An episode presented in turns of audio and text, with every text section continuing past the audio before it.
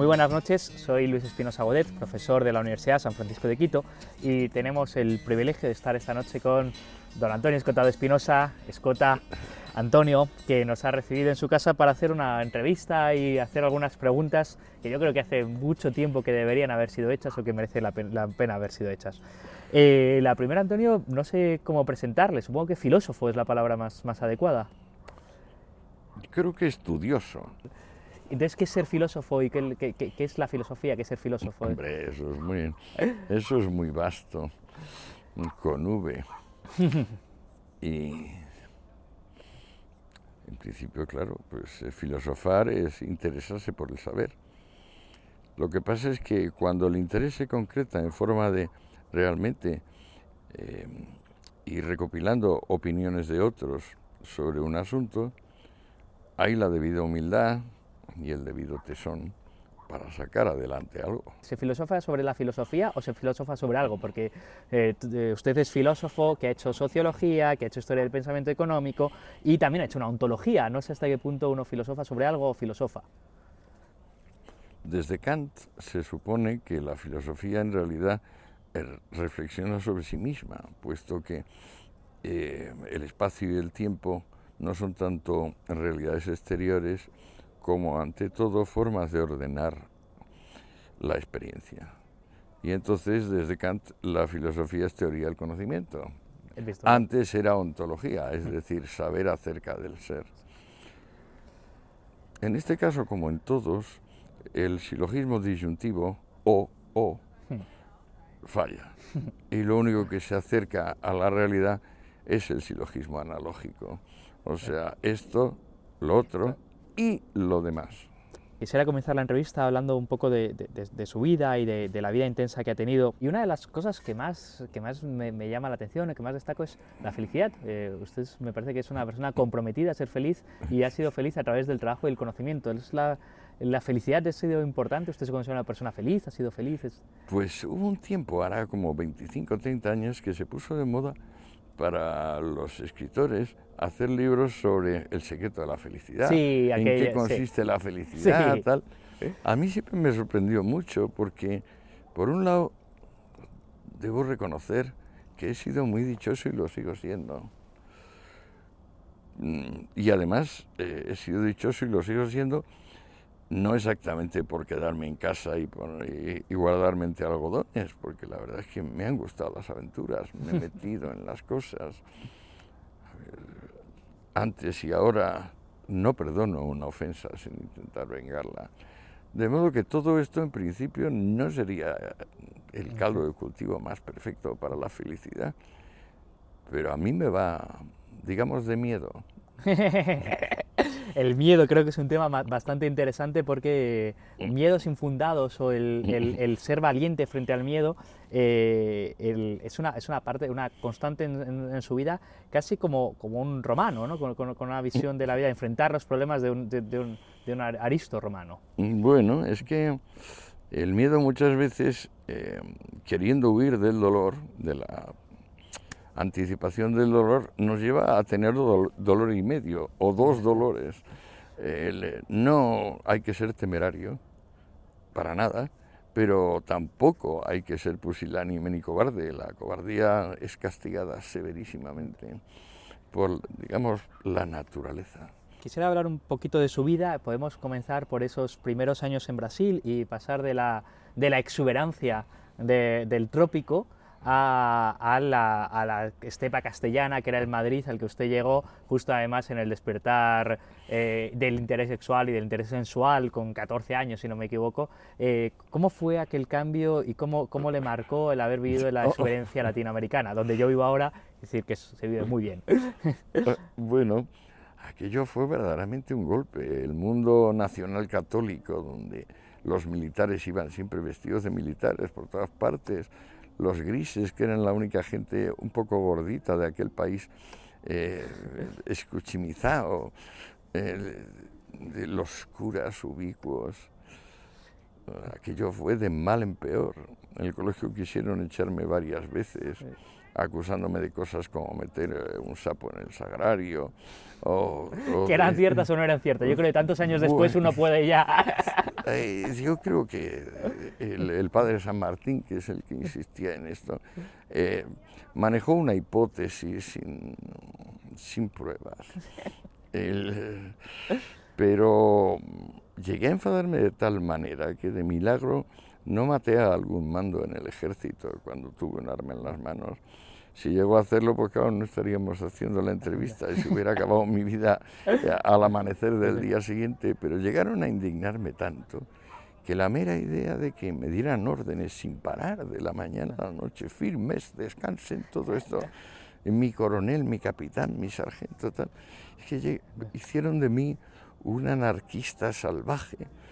Y gracias a Dios la cosa se frenó un poco, porque si no el camino para eso es, como alguna vez he comentado, eh, pues las embajadas de Libia y de Irak que estaban abiertas en Madrid y donde se ofrecía mucho dinero con tal de que te metieras a trabajar para la revolución palestina. Porque usted llegó a tener contactos con aquellas embajadas, con Carlos y todo aquel movimiento de los 70. ¿e-, ¿Era una tentación o fue una tentación? Todos los rojos rojos eh, llegamos a tener de alguna manera relación con ese, esa ciénaga de Arafat eh, y la revolución palestina. Yo no he llegado a conocer a Carlos, por ejemplo, pero menudo personaje, sí. Pero, pero es curioso porque, porque ahora una de las características de, de toda la, de Antonio Escotado y de su obra ha sido el rechazo a la violencia. Sin embargo, el Antonio de joven sí que vivió la violencia como una opción. ¿Qué le diría al Antonio de ahora al Antonio de entonces y cómo ve la violencia ahora? Yo no soy antiviolencia por definición. O sea, creo, no creo, la verdad es que creo no es, una, es, un, es un verbo que me desagrada, pero mm, la violencia es indeseable porque lo deseable sustancialmente es la paz. Y el que no practique la paz es un miserable.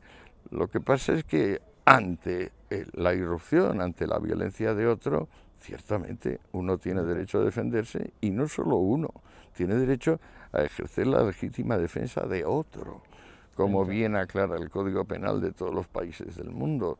O sea, la violencia finalmente solo puede combatirse con la violencia. Y el inicio de la violencia, como puede ser el terrorismo para atraer un orden nuevo, el inicio de la violencia, como podía ser Carlos o como podía ser Arafat, para traer un orden nuevo, o esa idea de la utopía traída, la era está pariendo, que dice el Ahí está, pero son defensas que en realidad lo que hacen es abrir un nuevo frente de ataque, o sea, son defensas imaginarias, son canalladas, por decirlo con un término más sencillo. Recuerdo de la emboscadura, el libro de Junger, donde eh, dice que cuando quisieron los nazis hacer cierto censo en Berlín, eh, se presentaron en casa un señor que simplemente no estaba dispuesto y en el rellano de su casa mató a tres. Luego subieron más y le mataron a él. Pero comenta Junger, si hubiese habido simplemente diez ciudadanos como aquel, no habríamos padecido el Tercer Reich. Interesante, interesante. volviendo a la llegada a Madrid desde Brasil, fue dura para usted, pero todavía más para su padre, que fue una de, aquella que fue un, de aquella falange que nació. Voy a utilizar la palabra intelectual, me parece que es ya hablaremos sobre lo desafortunada que es, pero, pero vivió aquella decepción de aquella derrota en la victoria de cierto bando vencedor, o se supone que vencedor de la incivil guerra. Eh, no, sé cómo fue la, cómo entiende ahora la desazón de su padre tantos años después cuando llegó a aquella España, aquel Madrid. Papá fue de todo. Hizo la carrera de derecho, digamos, si tomaba cinco años probablemente a él le tomó siete por los suspensos. Eh, toreaba en las capeas de pueblo era capaz de hablar versificando durante largo rato, una hora o dos horas. Tenía un encanto, una gracia humana, como decía él, extraordinario. Era un hombre que no tenía un agujero en el bolsillo, era la generosidad misma. Era muy colérico también. Eh, no tenía buen vino, pero afortunadamente bebía poco. Ah. Eh, para papá volver del Brasil fue, pues eso, como para mí, Solo que yo no tenía que escribir un artículo todos los días y papá sí. Y esto le amargó, empezó a hacer refritos, fue desesperante y aunque había sido tan importante en la gestación de digamos, de la falange, le siguieron ofreciendo grandes puestos, por ejemplo, yo qué sé, director del Instituto de España en París o en Roma, Ah, ¿eh? el primer director de televisión española fue papá, pero luego no iba. Es decir, eh, es increíble, o sea, entró en depre y lo que quería es morirse y afortunadamente el hombre consiguió morirse en poco rato. Pero en O sea, Depre vin- vi- cinco o seis años le duró de mal rollo y luego vino una úlcera y como tenemos ese problema de hemofilia en la familia, pues no, no se cierran las, Las heridas. ¿sí? Y entonces le suturaron la úlcera, se le volvió a abrir, volvieron a intervenir, volvieron a cerrarla y ya el hombre no pudo No, no aguantar. pudo. Pero fue la excepción de y volver murió a- de un infarto, claro, que es lo que pasa en este caso, intubado el pobrecillo. una decepción tremenda volver a esta España, de aquella España. Y, Claro. y de, y de- y de los amigos. Bueno, es que yo nací cuando mis padres llevaban 10 años casados y, y creían que no iban a tener hijos, de modo que a mí me dieron un trato de favor en términos máximos. Yo les recuerdo como, como una masa de, de amor incontenible que desde entonces me obliga, claro, me obliga a estar a la altura del amor que me dieron mis padres. Qué bonito la, la- la- la obligación, ¿no? La, obligación de la herencia recibida, del amor recibido, de la cultura recibida, que Sí. exige una obligación que no solo por el amor, también por la cultura, es algo que hemos hablado. uno recibe una cultura, recibe un legado que obliga, Bueno, nobleza obliga, que dice el... Es que mamá era la, digamos, la pensadora de la casa, aunque luego en aquellos tiempos las mujeres no iban a ninguna parte, la que más leía, la que más reflexionaba, a quien, a quien me parezco yo, esa mamá. De papá solo saqué el mal genio. Sí. Va- vaya aquello. Eh, Vamos, los prontos, los prontos de mal genio, los brotes de ira. Y de, y, y de aquella de, de- aquella España de, de- de- de- de- de- de aquello que ha quedado de aquella de, aquella falange que decepcionada con la victoria de aquella España a la que usted volvió qué ha quedado y qué sería rescatable ¿Qué- Pero si era gente inteligentísima, estos son tonterías. Hay que contextualizar todo, Luis. Y resulta que en aquella España, pues bueno, que un hombre como Foxá, un hombre como Ridruejo, un hombre como Sánchez Mazas, sí, claro, es que no tenían igual, no- no- o Rosales, no tenían ni remoto paralelo. Todos ellos fueron socialistas. Pero en cuanto se vieron la tostada, es decir, que los comunistas, que eran un partido hiperminoritario, entraron con mucho dinero porque se lo dio Stalin, aparte que ya se quedó con las 700 toneladas de oro De- del, de del. Banco de España, eh, pequeña broma, pues entonces cuando se dieron cuenta de que la política del Frente Popular no era nada más que, que el- aprovechaban los comunistas para matar a trotskistas y para matar a, pues bueno, a la parte eugenésica que ellos consideran que sobra el cuerpo social, las clases medias y las clases altas, pues entonces todos rápidamente se fueron de Besteiro, que es a quien votaban, pero todos, ¿eh? los que he mencionado antes, y fundaron un nuevo partido en torno a un hombre que era un jovencito, eh, José Antonio, que no, que no es que le- ellos admirasen demasiado, sino que simplemente se habían metido en política para defender a su padre, sí. que efectivamente eh, eh, fue la causa de la única época de prosperidad que España tuvo en varios siglos. La Eso sí. dictadura de Primo Rivera, el 23 que de además bien se- hay que llamarla dicta blanda, porque en realidad fusilar fu- prácticamente no fusiló a nadie. con, con aquel desastre de, de, de Anuán y de, y de, y de Claro, África, pero pero el no resto fue más o menos. Eh, pero antes de entrar. Además, no solo es eso, gracias al dinero que acumuló Primo de Rivera, fue posible la victoria posterior y la pacificación de todo el norte de África. Cuidado con eso. Exacto. O sea, justamente después hubo el, desembarco aquel, me parece que de Alucemas o algo así, Sí. y se acabó cualquier tipo de problema. Eh, volviendo, quisiera comentar, eh, también si- si- siguiendo su trayectoria, eh, luego una vez aquí decidió, pasada la mili, época que, que mejor no hablar mucho más porque fue dura. ah, Claro, acabé en un batallón de castigo. Eso no, en vez de salir de bonito de alférez ahí cobrando tres meses, batallón de castigo diez. Va, qué desastre. eh, se puso a estudiar Derecho y Filosofía, ¿qué estudió primero y por qué eligió No, esas a la dos vez, a la vez. ¿Y por qué eligió esas dos carreras y cómo fue? Papá pidió, me dijo que debía hacer derecho porque tenía más salidas. Mm, Tenía razón por las oposiciones y luego acabé saliendo adelante por oposiciones. Lo que pasa es que como era tan rojo, hacer la oposición natural para, digamos, mis capacidades, que yo- siempre me ha sido fácil las lenguas, soy políglota, y también para la cultura general, que desde muy pequeño he sido muy curioso, De modo que la oposición que me iba era diplomático. Pero eran unos niños pitongos de la mierda y no estaba yo dispuesto a nada parecido. De modo que empecé a hacer unas oposiciones al Tribunal de Cuentas. La cosa es una cosa curioso, kafkiana. Qué curioso, qué kafkiana, 100 temas de contabilidad pública y privada. Aprendí contabilidad por un tubo. Y luego, increíble, mi tío, que era el ministro de Hacienda entonces, Espinosa, eh, acabó con las oposiciones del Tribunal de Cuentas, ya para mayor desesperación, cuando llevaba un año estudiando. Y mi madre le dijo, pero Juan José, ¿qué haces? que lo... ¿Qué haces? Entonces dijo, ay, pues mira que ahora está creándose un nuevo organismo, el Instituto del Crédito Oficial, y han salido unas oposiciones al cuerpo, al cuerpo técnico, son difíciles y tal, pero bueno, que se presente y tal. Y ahí, lo que pasa es que fue muy curioso porque entramos, prácticamente entré de Bedel, realmente de Bedel, y estuve de Bedel cobrando como Bedel seis meses. Y luego ya me convertí en jefe de servicio con dos secretarias y un despachazo y llevando lo que llevé durante seis años en el ICO que fue la eh, concentración y fusión de empresas. Es, curioso, quisiera hablar, el, eh, antes de entrar en esto, quisiera hablar, es curioso, siempre me llama la atención lo rápido que, que, pasa la época de la universidad. Eh, ¿Qué aprendió de la universidad aquel entonces? que Eran profesores mucho mejores que ahora. digamos, hasta la ley Maraval, la del 82, que creó el departamento, que es una institución bolchevique, había un, un cierto valor del prestigio individual en la universidad. Y había por lo mismo vocación, porque eran muy escasos los sueldos. Y la gente, pues bueno, si quería ganar dinero no se metía en la universidad. Luego, pues se han equilibrado un poco los sueldos, se ha hecho un poco más atractivo el sueldo de profesor, en, tanto en instituto como en universidad. Ha entrado toda una serie de gente no vocacional y sobre todo a través del departamento y la nueva mentalidad lo que es el prestigio, lo que es la devoción, el estudio, el mérito, pues se ha ido al garete.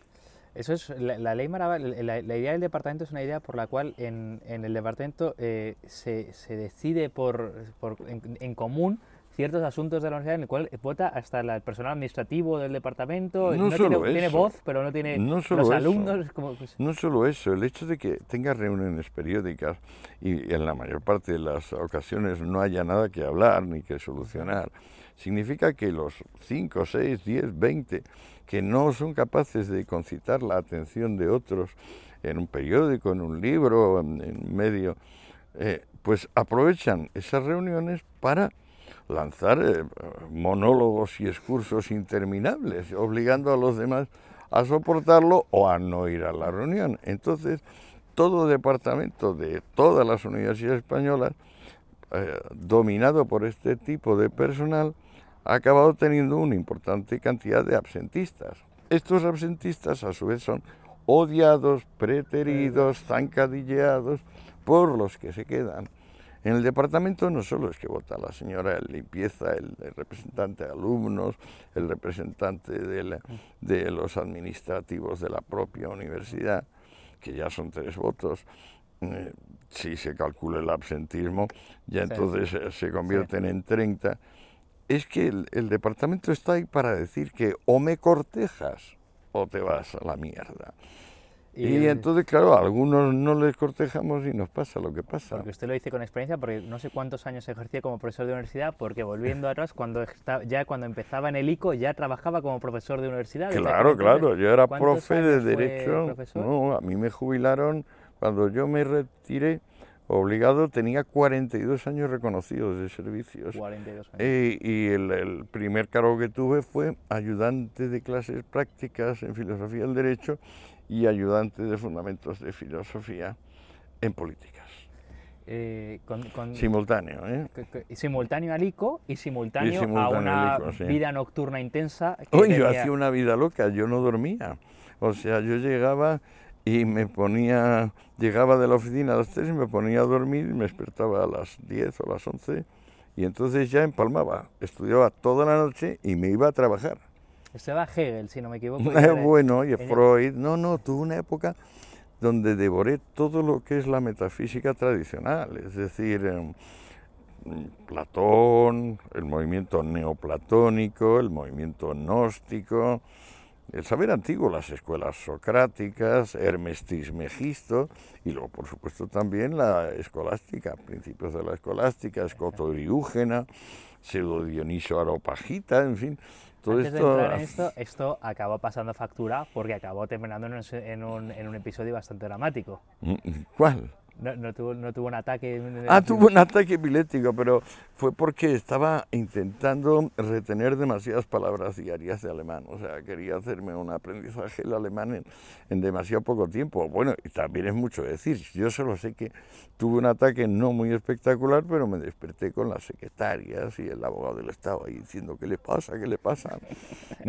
y, también, y también en aquella época, si no esto, ¿de qué época estamos hablando? Estamos hablando de los 70, también salía por la noche y tenía, era eh, parte de, de la vida nocturna madrileña que siempre ha sido muy intensa, pero entonces ya era especialmente intensa. Bueno, es que era el mundo, este, el, eh, el socialismo es, eh, sobre todo el, comunismo, el socialismo comunista está muy vinculado a la mm, promiscuidad sexual. Desde el libro de August Bebel, La mujer y el socialismo, parecen costumbres burguesas la monogamia, eh, parece una costumbre burguesa castigar el adulterio. O sea, en aquellos tiempos lo que pasa es que se cultivaba, como también en Estados Unidos y en otras partes de Europa, pues la orgía, como regla las camas redondas, todo esto que espantaban a muchos, pero a otros les encantaban.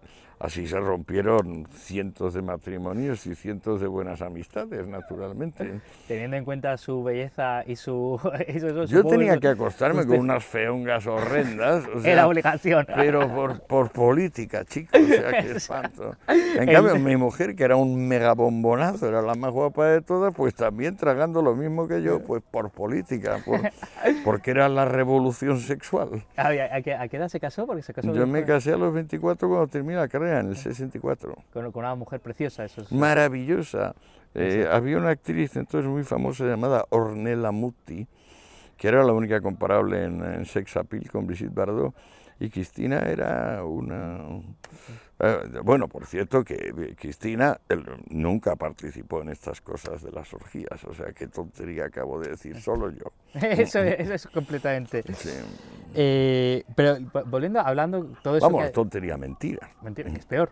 Eh, hablando de todo aquello, hablando de todo aquello que, decía de, de, sus años en los que por la noche leía desde Platón hasta Simón Areopagita, eh, una de las cosas que le define es la cantidad ingente de libros leídos, procesados. Eh, no sé si tiene alguna idea mental de cuántos libros ha, podido, ha podido leer, porque sus, sus, sus, obras tienen una bibliografía bibliografía de obras citadas, ni siquiera consultadas, no, citadas, eh, ingente. No sé si conoce a alguien que haya leído tanto como usted o cuál es la... Pues no sé qué decirte. No sé qué decirte. Me imagino que habrá muchos que han leído tantos como yo.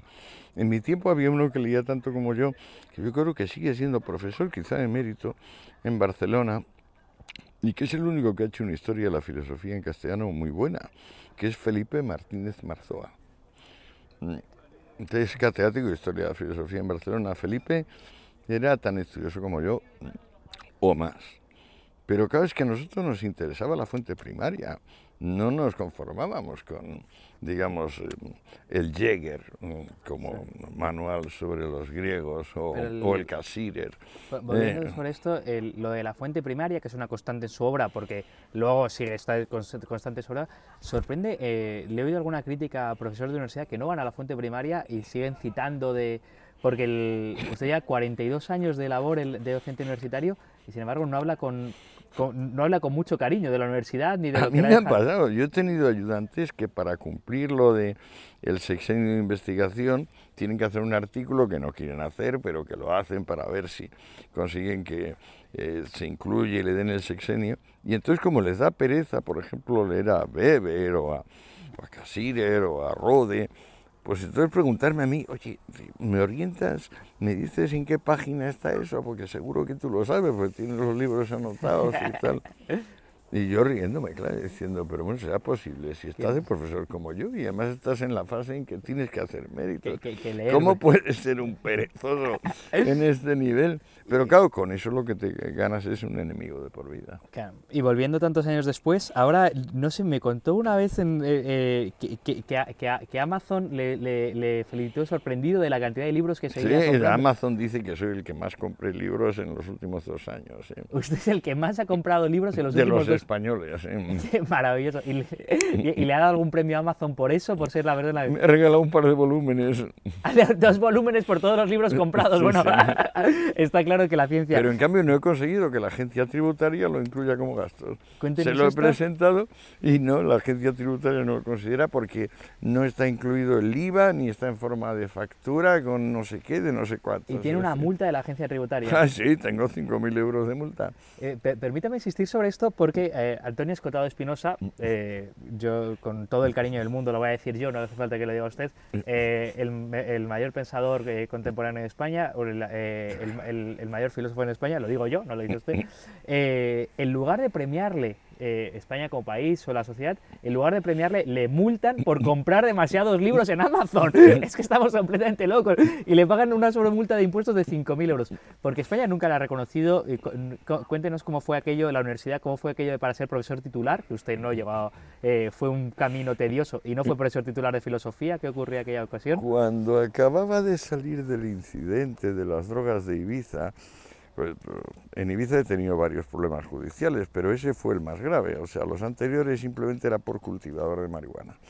Pero ese ya me implicaba como un jefe de banda y tal, que tenían prostitutas, urbanizaciones y por supuesto tráfico de heroína, cocaína y otras drogas, fundamentalmente heroína y cocaína a gran escala. Aquello fue un problema. Pues cuando salí de la detención preventiva, eh, aparecieron las famosas eh, conversiones de adjuntos, que es como se nos llamaba entonces, en titulares. Nos presentamos unos 7.000. Y yo ya tenía pues mucho currículo, porque muchos artículos, cuatro libros publicados. Fui el único suspendido. ¿El único de 7.000? Sí. Y además siete miembros del tribunal me pusieron cada uno un cero. El tribunal presidido por Emilio Lledó, con el secretario Javier Muguerza. Y bueno, aquello fue un disgusto, recurrí y por no tomarse el trabajo de hacer un informe razonado para expulsarme, dijeron, no, pues lo hemos reconocido y le damos un 5.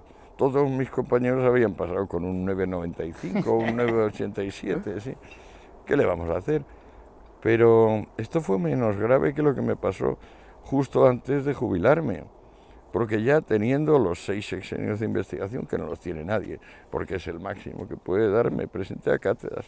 Y otra vez, siete catedráticos me pusieron siete ceros, pero no en el ejercicio de memoria de cátedra, donde podían ser discrecionales, sino en el ejercicio de currículo.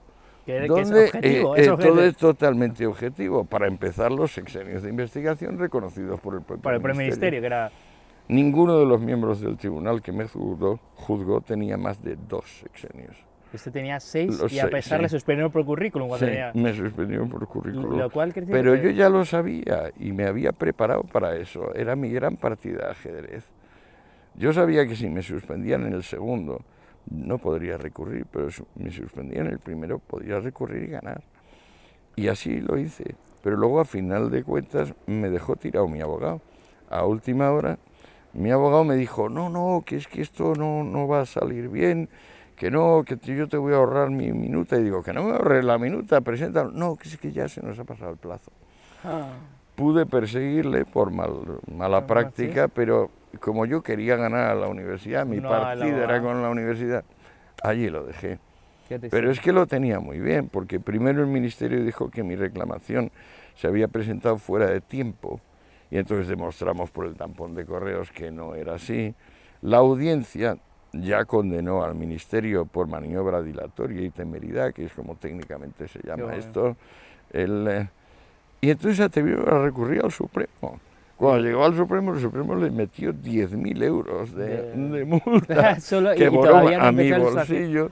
y, entonces mejor no podía estar aspectado el pleito, eh, porque ya había ganado en dos instancias y era obvio el deseo del Ministerio de eh, echar la pelota a otro tejado. Pero claro, yo no contaba con que mi abogado pudiera traicionarme de esa manera. ¿Y usted se siente, se siente poco reconocido? Es decir, eh, no fue profesor titular por el cauce habitual y, si no me equivoco, eso tuvo la consecuencia de que no fue profesor titular de filosofía, sino de sociología. Ah, me tuve que cambiar de área, claro. Cuando vi que los siete catedráticos de, de, filosofía decían que yo no era filósofo, pues digo, me vuelvo a sociología. La razón para no tener la cátedra de sociología es que no soy sociólogo, que soy filósofo. y entonces, pero usted se siente, se siente, se, siente poco reconocido con, desde luego en la universidad.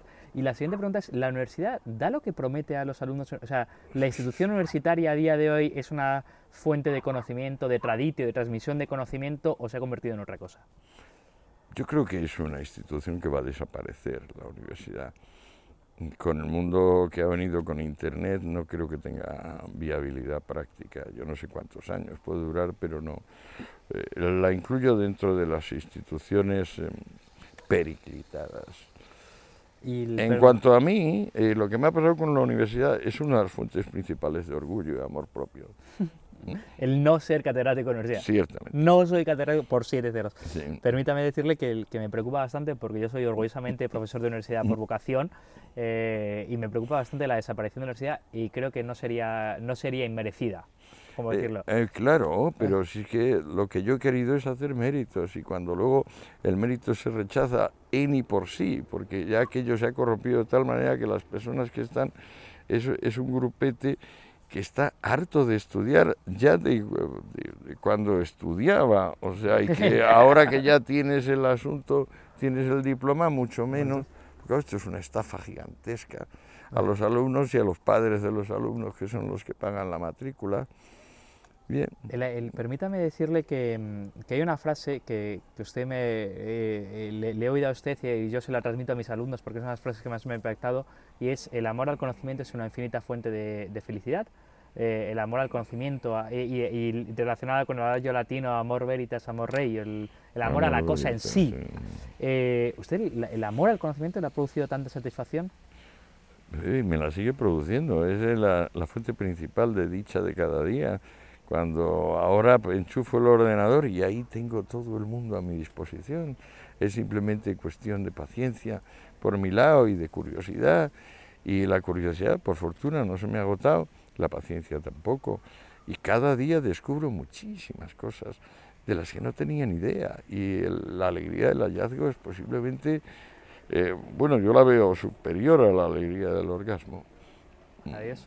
Aquí, volviendo eh, sobre eso, es una cosa curiosa porque usted, no, interesante porque usted investiga eh, con humildad eh, y no para confirmar lo sabido. Usted ha descubierto muchas cosas porque investiga con, no para confirmar sus propios prejuicios, sino para descubrir nuevos prejuicios, lo cual es decirle que muchos de los que hacemos investigación no es exactamente así. Es decir, muchas veces llevamos buscando... Que, ¿Siempre ha sido así? ¿Siempre ha, ha investigado con tanta amor por el descubrimiento o ha sido...? Siempre siempre. Sí, una de las cosas de la que me excusaban mis colegas, mis camaradas comunistas, era de esteticismo, es decir, de estar, ser un veleta, que oh, leer esto o leer lo otro me cambiaba de idea. ¿Y cómo no vas a cambiar de idea? ¿Cómo vas a cambiar de idea? Y luego, claro, me doy cuenta estos pobres presas de la idea fija, una, una modalidad de cretinos muy avanzada. Eh, y, y, usted considera que ha cambiado tanto de idea? Porque es curioso eh, cuando, cuando se repasa sus diseños hace 30, 40 años y usted era considerado el más rojo de entre los rojos, el adalid del rojerío. El eh, anarca. y, ahora es considerado como un peligroso ultraliberal por muchos. Eh, sin embargo, uno lee los textos y hay frases que se repiten exactamente 40 años después. No, no, sí, que es increíble. Lo que me pasa es que me olvido. a mí me ha pasado que me olvido de que ya hace 40 años sabía lo que sé ahora. Cierto que ahora lo sé con muchas más ramificaciones documentales y lo puedo argumentar con más matiz, pero por supuesto, o sea, no he descubierto en el fondo nada. Yo lo único que tengo como intuición básica, que es la vitalidad de la naturaleza y, la esencialidad de la libertad para la vida humana, esto ya lo sabía hace 50 años. Pero ahora lo dice con mucha más profundidad o mucha claro, ahora ya está matizado. Eh, vamos a tres o cuatro preguntas. Eh, eh, de su biografía casi todo lo que usted ha escrito es ensayo. Quiero hablar de las otras artes de la vida, ¿no? Quiero decir, usted casi todo lo que ha escrito es ensayo. Pensamiento, sí. Pensamiento, pero, aparece poco... O sea, no ficción, la palabra sería no, ficción.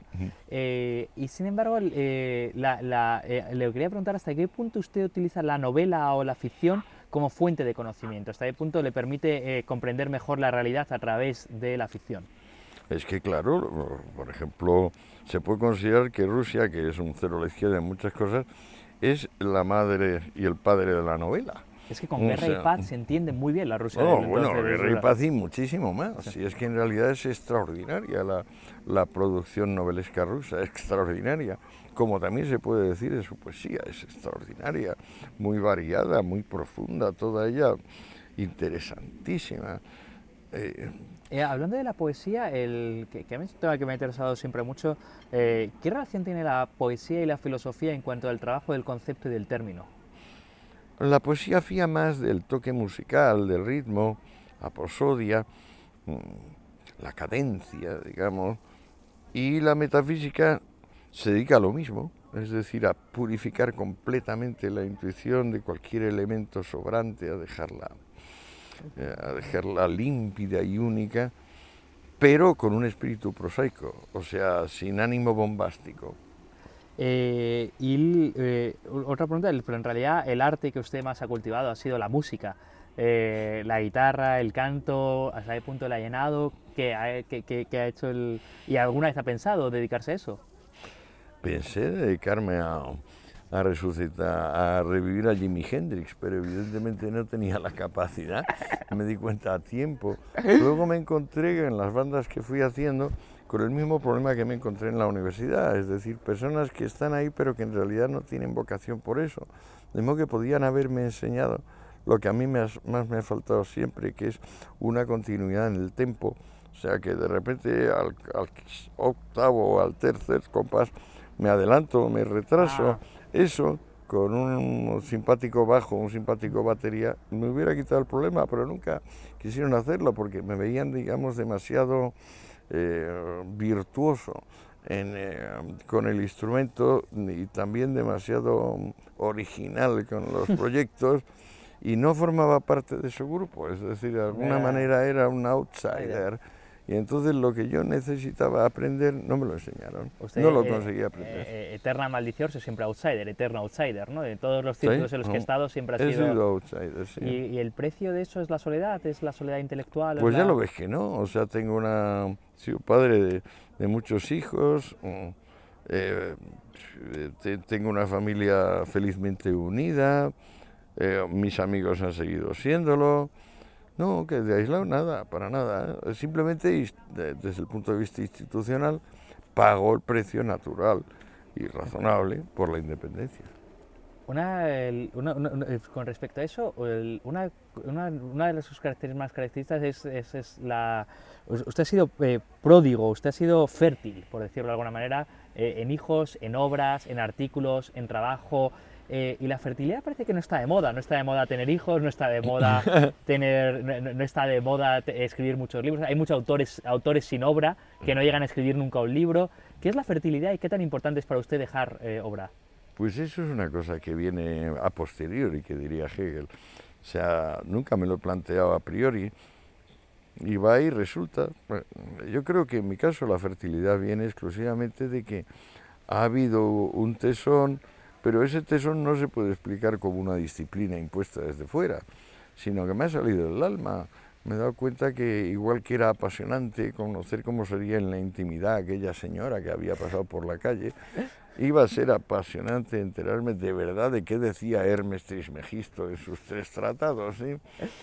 Pero es con eso porque es pasión y lo que yo terminaría otra vez con respecto a la felicidad, volviendo al inicio de, la parte, es eh, pasión por la vida. Usted, ama la, la, la, fertilidad, es amor a la vida, amor a, amor a la creación, a la vida, a que haya cosas, ¿no? Frente a esa postura nihilista que va en la nada, usted ama la vida, es una cosa... Realidad y sustancia es un tratado eh, que bueno, eh, me parece que es mi obra más considerable, lo que pasa es que comprendo que la van a leer dos o tres personas, si llegamos a tanto. Está, está retirada, ¿no? Es difícil de encontrar entre... El... Y aún así es el único tratado de metafísica con dos ediciones, porque hubo suficiente cantidad de personas que pensaron que era otro libro sobre drogas y, y además confundieron la piedra de la luna que está en la portada del libro con un trozo de hash. y, eso hizo que vendieran 2.500 ejemplares de la primera edición de, Taurus. No, pues realidad y sustancia, ah, por una parte quiere, yo me pongo a prueba para saber si soy capaz de hacer una revisión del pensamiento occidental, y está dividido en la primera parte el sujeto, la segunda parte el objeto, pero lo esencial del libro es terminar con la vida. Es decir, la forma suprema de objetividad es la vida, la vida es pura incertidumbre, es un abrirse hacia, hacia lo desconocido. Y, es de alguna manera la forma que tuve yo de, de pagar todos aquellos 20, 25 años de estudio muy puntual de las fuentes filosóficas, que es todo un material que se puede considerar absolutamente anacrónico y fuera de lugar, porque es que a quién demonios le interesa Escoto Eriúgena o Duns Escoto. Sin embargo, para mí fueron muy importantes y todavía me acuerdo de En realidad, usted fue una ontología escrita, ¿cuántos siglos después de la última ontología escrita? Yo me di cuenta que Hegel había clausurado la ontología con la ciencia de la lógica, pero que hacía falta hacer, a pesar de todo, una ontología, yo para mí, para poder hablar desde mí mismo es decir, rebautizar las palabras, que cuando dijera espacio, tiempo, materia, forma, sustancia, ser, estar, todo eso viniese de experiencia interna en vez de mímesis, imitación. ¿Y cuántos, cuántos son capaces de hablar de espacio, ser? Eh, porque todos los demás hablamos de ser eh, utilizando una palabra asumida y si no hay reflexionado sobre qué es el ser y nos permitimos la tremenda es de hablar del ser. ¿Cuántos han podido hablar del ser? Eh, ¿Cuántos hablan del ser sabiendo lo que es el ser, hablando, teniendo un concepto propio del ser y cuántos los demás hablamos por hablar? ¿Y tú qué crees, Luis? que yo solo conozco a uno en todos mis años de vida. Muy amable. Y eso es una de las constantes, quisiera terminar esta parte de la entrevista con, con esta pregunta, porque esa es una de las constantes de su vida, es el trabajo. Eh, es la idea de eh, yo hablo del ser porque yo he trabajado el concepto de ser y el trabajo como virtud. Usted es un gran trabajador, eh, no sé cuántas horas sigue dedicando a su día, se supone que está jubilado. Todo mi día, todo lo que no empleo en amor familiar y en jugar al ajedrez online, todo es trabajo. Todo, todo absolutamente. Y, durante toda su vida, ¿cuántas toda horas mi ha dedicado al trabajo? Y no lo sé, toda mi vida. Y es curioso porque eh, el trabajo sigue siendo visto en nuestras sociedades con ese concepto eh, cristiano, con ese concepto de, castigo de Dios, ¿no? Trabajo es castigo de Dios, trabajo es negativo. Ahora que estamos en pleno agosto, la gente está deseando dejar de trabajar. Y yo les miro con cara, pero la mayor satisfacción de un hombre es el trabajo. Es, ¿Qué opinión le merece? Y qué es la forma de ser respetable y ser independiente, el trabajo. Pero para eso tienes que ser un maestro y para ser un maestro hay que trabajar mucho. O sea, el maestro es el que puede hacer una obra útil para terceros. Y la sociedad está encantada de tener maestros y no le gustan, digamos, los, los extras. Pero no los premian. El problema del proletariado, digamos, históricamente visto, es que con la rápida industrialización, en este caso Inglaterra, gran parte de la gente del campo se fue como mano de obra inespecífica a trabajar a núcleos urbanos que crecían rapidísimamente, digamos, Birmingham, Leeds, son modelos muy puros de esto, que es que no eran nada y de repente pues como Coslada o como eh, esto, yo qué sé, Fuencarral se, se convirtieron en, en entes con 100.000 habitantes, luego 200.000. Estas masas que no eran maestros en nada, que trabajaban en cualquier cosa, estos son los que llamó Sismondi por primera vez. Ya, yo creo que en el año 40 o así del siglo XIX los llamó proletarios. Proletarios es un término que tenía un significado muy positivo en Roma eran los que aportaban hijos, prole, a la República. Y por tanto los que alimentaban las legiones, el rango del pretorio, los jueces, entre toda la estructura administrativa del imperio. Pero luego, claro, el proletario del siglo XIX es distinto, es una mano de obra inespecífica que necesita comer y que efectivamente le va mucho mejor yéndose a la ciudad que quedándose en el campo porque cobra el doble del triple y además tiene un trabajo fijo y en el campo es estacional, es la cosecha, la siembra. Lo cual es importante señalar porque claro, tenemos esa imagen del proletario del 19 quizá heredada de ciertas novelas en las cuales el proletario del 19 ¿Cómo que quizá heredada de ciertas novelas? Todo nace de Dickens. De, Dickens, que es muy culpable, es muy, muy, culpable. El amarillismo ridículo, aquella señora que dijo, ahora que estoy en Manchester, el señor Dickens miente porque no todo el mundo eh, tiene la cara negra de carbón Claro, una estupidez increíble.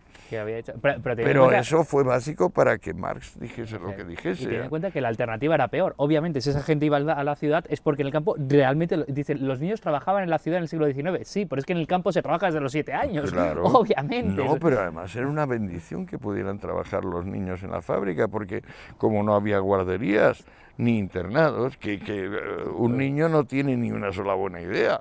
Lo dejas en casa solo y es lo peor que se puede imaginar va a acontecer. Lo mejor que podía suceder es que trabajase la familia entera. Las escaletas, acuérdate, de Arkwright y de Dale, los fundadores de la industrialización inglesa, incluían siempre la idea de que trabajase la familia entera, calculando que el padre sabría un poquito más y podría especializarse que la madre tendría otras capacidades y que los niños, bueno, pues recogían ovillos sueltos por el suelo, barrían lo que fuera, pero servían. Y sobre todo no estaban expuestos a la locura de un niño que está solo en una casa. Lo, cual hemos pasado porque ahora mismo en el siglo XXI vemos la ociosidad... O con la abuela que estaba ya gaga y no podía custodiarlos. En el siglo XXI volvemos a la ociosidad, pero hasta los 25 o 30 años, ¿no? Ahora se da por asumido que uno es niño, vive en un estado de infantilidad hasta los 25 o 30 años sin necesidad de, de, presentar o de trabajar o de hacer nada, ¿no? Cuanto más, más retrases la época de trabajar, mejor parece. La sociedad actual no tiene nada que ver con la del 19, o sea, en ese sentido es eh, el día y la noche, nada que ver. Nosotros hemos creado toda una generación de niños de papá, eh, yo creo que básicamente por influencia de, las madres, que de alguna manera cada uno de sus hijos es Jesucito de mi vida y merece un trato especial. Y entonces, pues bueno, hemos creado una generación de personas indolentes, eh, personas que no saben qué hacer. Eh, son palabras de mi hijo Antonio, el único que pertenece a esta generación. Antonio me dijo, papá, la verdad es que qué generación de desgraciados pasotas, estúpidos, ingratos, somos. ¿Cuánto lo lamento? digo, hijo mío, qué profundidad de juicio demuestras. Hija de su, propia de su padre, yo creo. Mm. Bueno, eh, yo creo que con, con, esta podemos terminar más o menos la primera parte de la entrevista mm. dedicada un poco a lo que ha sido la vida. Ya profundizaremos en lo que ha sido la obra filosófica y luego en los enemigos, si le parece. bueno.